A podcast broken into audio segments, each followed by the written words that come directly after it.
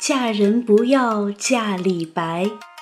作者：大佬正读经典，朗诵：法尼。上集。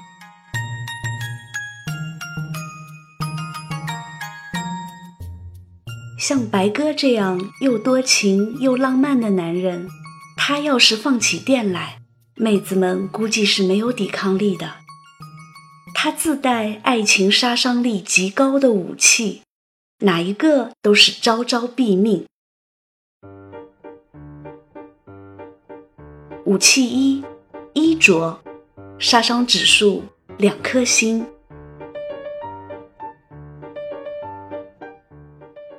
俗话说：“佛靠金装，人靠衣装。”像白鸽这样超级自恋的人，对穿衣还是很讲究的。他不追求品牌，也不追求款式，他追求的是颜色和质地。白鸽最喜欢的颜色是紫色，喜欢纯棉麻的质地或者是皮草。白鸽不止一次在他的诗歌里提到他穿紫衣，比如有一次他在金陵的时候，曾经拿着自己紫色的裘皮大衣去换酒喝。解我紫衣裘，且换金陵酒。酒来笑复歌，信酣乐事多。白鸽笃信道教，他有培训班的毕业证，所以可以穿高公道士所穿的紫色对襟长袍，上面绣着日月星辰、瑞兽宝塔种种图案。头戴连冠，脚踩云履，香雾缭绕中，好似神仙一般。白鸽被称为诗仙、谪仙，除了气质之外，他的穿着也给他增添了几分仙气。据说他早年在名山和一个名叫东岩子的隐者学习修道的时候。在山林里养了许多奇珍异鸟，这些鸟一听到他的笑声，就条件反射地聚在他的身边吃食。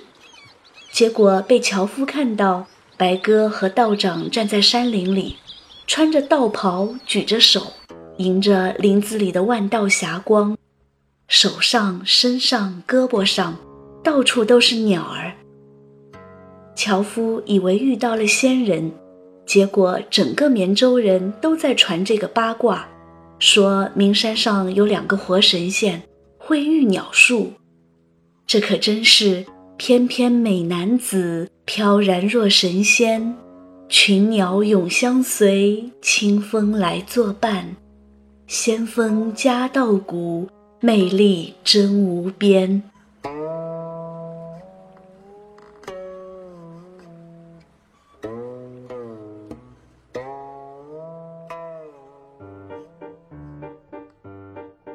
气二，眼神，杀伤指数三颗星。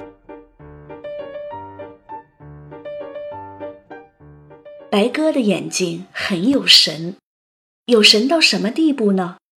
他有个粉丝叫魏万，曾经跑了三千多里路，就为了找到李白。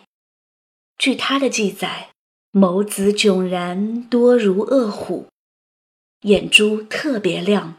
而且睁大的时候，就像是恶虎的眼睛一样。白鸽还有一个朋友叫崔宗之，他有一首诗里提到白鸽，双眸光照人。天哪，想象一下，当神仙哥哥用他又大又亮又充满深情的眼睛注视着你，那岂不是要分分钟都沉醉在？这最死人的温柔里吗？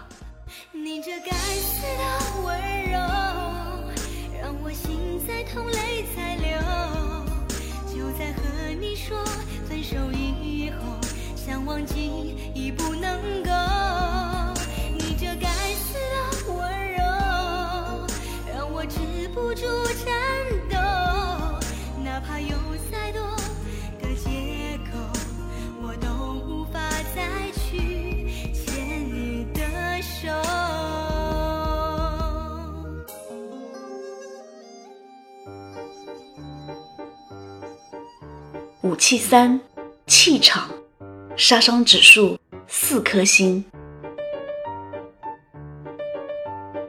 白鸽是个气场超强的男人，你可千万不要当着他的面恭维他是大唐第一诗人，他是要和你急眼的。在白鸽的心目里，他首先是一个为国分忧的政客，然后是一个仗剑走天涯的剑客。写诗，那是兴趣爱好，写着玩玩而已。白鸽腰上佩戴着一把祖传的宝剑，他曾在《捷克少年场行》中写道：“少年学剑术，凌厉白猿弓，朱袍叶锦带，匕首插吴红，由来万夫勇。”写此英雄风，白鸽行侠仗义，剑术超群。再强大的女人，内心都有着被保护的愿望。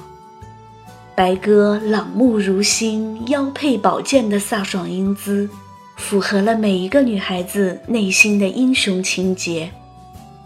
如果如果有像白鸽这样，温柔多情又行侠仗义的英雄在身边陪伴，有谁可以抗拒这样的诱惑呢？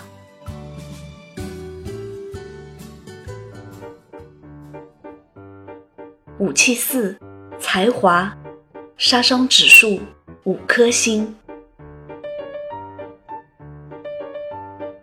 也许以上的这些还仅仅是白鸽的外在。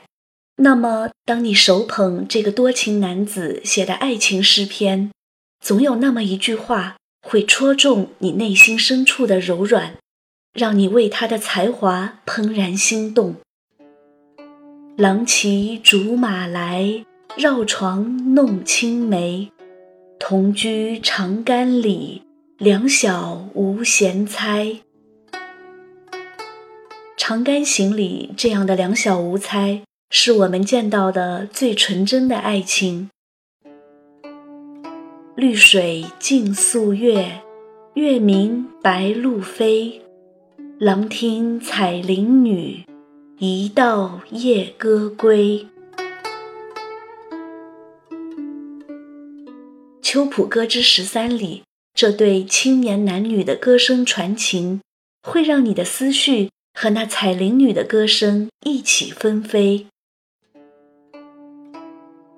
秋风清，秋月明，落叶聚还散，寒鸦栖复惊。相思相见知何日？此时此夜难为情。入我相思门，知我相思苦。长相思兮长相忆，短相思兮无穷极。早知如此绊人心，何如当初莫相识？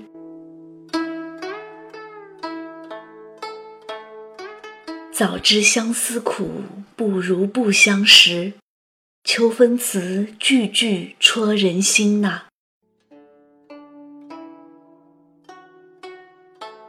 美人卷珠帘，深坐蹙蛾眉。但见泪痕湿，不知心恨谁。如此单相思的怨情，白鸽，你都能体会得如此细腻吗？恋人间的分离，亦被你描绘得肝肠寸断。双燕复双燕，双飞令人羡。玉楼朱阁不独栖，金窗绣户常相见。这样的劳燕分飞，恐怕也只有元好问的“问世间情为何物，直教人生死相许”，可以和你相媲美了吧？就连那杨贵妃也会为白鸽的文字而倾倒。云想衣裳花想容，春风拂槛露华浓。若非群玉山头见，会向瑶台月下逢。娘娘啊，你长得真是漂亮。云彩做你的五彩霞衣，牡丹是你娇美的容颜。您不是人间的佳丽，您是天上的仙女下凡啊！您的舞姿连嫦娥仙子都要嫉妒，真是盖了帽了。集三千宠爱于一身的贵妃，自然是美艳不可方物，俏丽惊人。然而，什么样的语言会有白鸽的这首《清平调》这样打动人心呢？哦，白鸽，你这要命的才华！云想衣裳花相融，春风拂槛露。华浓，若非群玉山头见，会向瑶台月下逢。一枝红艳露凝香，云雨巫山望断肠。借问汉宫谁得似？可怜飞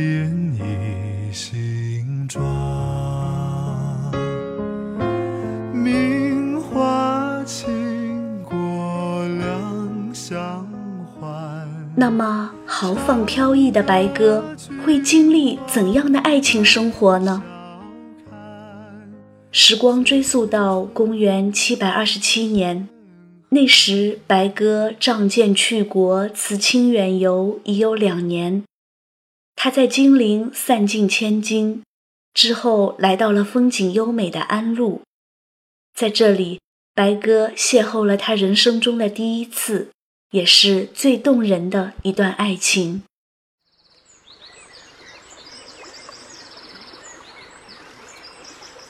这天，白鸽信步来到白兆山，这里林木繁茂，层峦叠嶂，峰回路转，鸟语花香。山上的白兆寺更是在幽深的岩壑之上，周围绿树掩映，甘泉流长，好一个世外桃源。正当白鸽流连忘返之际，只见寺庙前停下来一顶轿子，从轿子里走下来一个袅袅婷婷的女子。接下来的桥段不说，大家也能猜出来，某个富家小姐在此烧香，被白鸽看上了，然后白鸽跟踪她回家，找人提亲，然后他们结婚了，从此幸福的生活在一起。恭喜你答对了，不过还要补充几点。这个富家小姐不是一般人，而是前朝宰相徐雨师的孙女徐子嫣。白鸽虽然为人很侠气，虽然他已经二十七岁了，然而在追求女孩子上还是很羞涩的，毕竟这是人家的初恋嘛。他找到他的偶像孟浩然，给他做媒，还不好意思说，只是用手指着自己写的《望庐山瀑布》中的“日照香炉生紫烟”中的“紫烟”二字，急得说不出话来。孟浩然哈哈大笑，出门给白鸽提亲去了。很快，好消息传来，许家同意白鸽的求婚。只是要做上门女婿。相门之女徐子嫣，才貌出众，性格柔顺，她和白鸽的结合简直是天作之合。洞房花烛夜，徐子嫣羞涩地问白鸽：“你为什么要娶我？”白鸽用他深情的。如潭水般清澈的眼睛望着新娘，因为我对你一见钟情。新娘子捂着嘴羞涩地笑了，你可真是性情中人。白鸽端起酒杯，来，让我们为真性情的崇高和愉悦而干杯。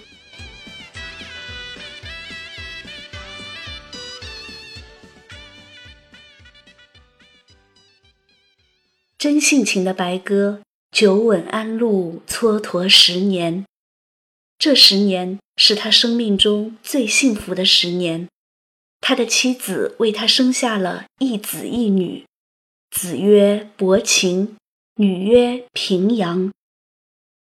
娇妻的温柔缱绻，儿女的弄仪绕膝，也许可以把一般男子留在家中，但是白鸽毕竟不是一般的男子，他自由的就像是一阵清风，天马行空。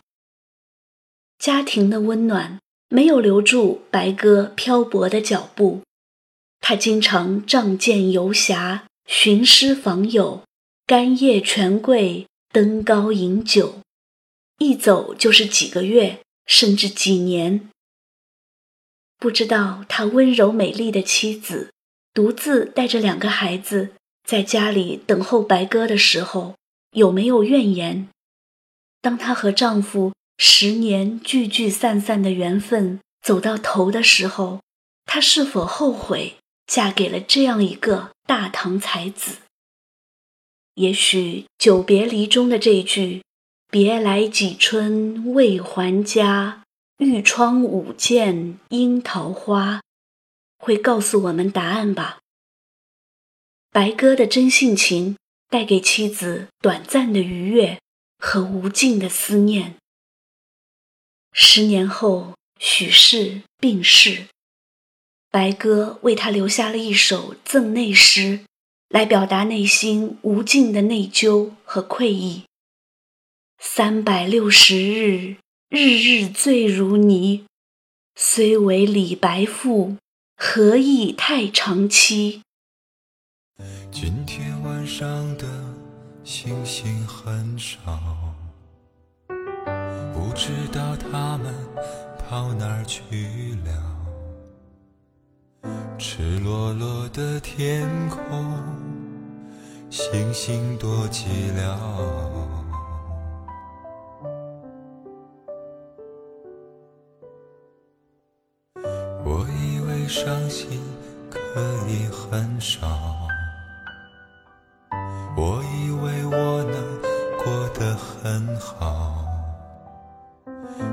直到一想你，思念苦药。接下来，白鸽经历的两段婚姻，不知是否关乎爱情，也许是两个孩子急需有人带，也许是真性情的白鸽又一次对美丽的女子一见钟情。他在妻子去世后的第二年离开安陆，前往江南，后来东游善越，在当地与一位刘姓女子再度完婚，举家迁到安徽南陵定居。这一年，白鸽三十九岁。这位美丽的女子不像她的发妻那样温柔贤惠，白鸽认为她是典型的。宁可坐在宝马里哭，也不愿坐在自行车上笑的人。不过，白鸽给他的待遇，估计是坐在自行车上也笑不出来了吧。将近不惑之年的白鸽，功不成名不就，让一个妙龄女子做后妈，他仍旧日日醉如泥。甚至在他四十二岁这年。奉诏入京的时候，他还写下了很狂傲的一首诗：“南陵别儿童入京。”大家很熟悉的是那句：“仰天大笑出门去，我辈岂是蓬蒿人。”得意的白鸽为了来到长安的梦想，忽略了如花娇妻眼中的哀怨，忽略了牵衣稚子的不舍离情。然而，这首诗前面还有一句：“会稽渔父轻买臣，余亦辞家西入秦。”写诗骂媳妇儿是会稽渔父，白哥，你也真是太辜负你身上背的那把剑了。结局可想而知，妻子毫不留恋地离开了他。这个女子曾以为找到了想要的爱情，当白鸽衣袂飘飘地向她走来，用火一样的热情将她的少女心点燃的时候，她为这个男人怦然心动，彻夜难眠。然而，当青春所有的荷尔蒙都已过期，她剩下来的只有后悔和埋怨。他走的时候哭红了眼睛，说：“去你的真性情的崇高和愉悦！我只要一个可以依靠的肩膀而已。我的要求过分吗？”这个世界或有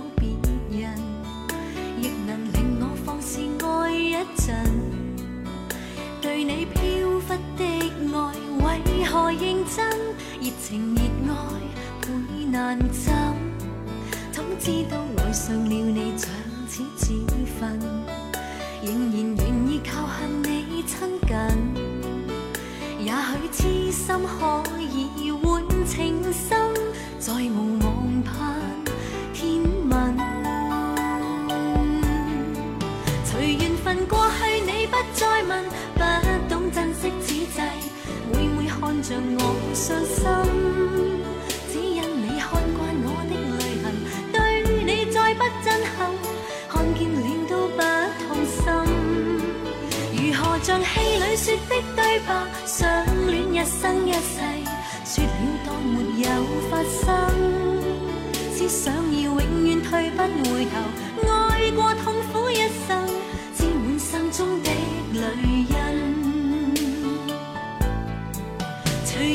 过去你不。再问，不懂珍惜此际，每每看着我伤心，只因你看惯我的泪痕，对你再不震撼，看见了都不痛心。如何像戏里说的对白，相恋一生一世，说了当没有发生，只想要永远退不回头，爱过痛苦一生。心中的泪印。